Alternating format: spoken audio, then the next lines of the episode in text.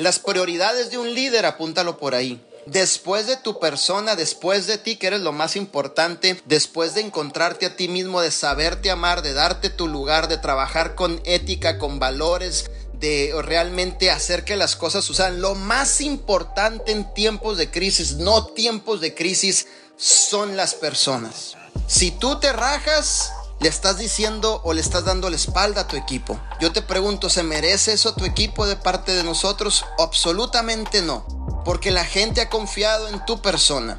Las personas se reclutan con David, se reclutan con Rosalba, se reclutan con Luis, se reclutan con, obviamente, con Karel y con Abnier. No se reclutan con el T, se reclutan con una persona que siente, tiene sentimientos, entiende realmente la importancia de la decisión que tomó una persona detrás de nosotros que está diciendo, brother, estoy quebrado, no tengo nada, la vida me ha golpeado y en tus manos pongo mi vida, hijo. Pongo mis sueños, pongo mis metas en este proyecto de vida divina. Tú no puedes tirar la toalla.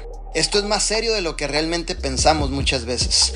Esto es realmente un negocio en donde estamos tratando con el futuro de nuestros equipos, con el futuro de nuestra gente que en algún punto decidió formar parte del equipo de cada uno de ustedes.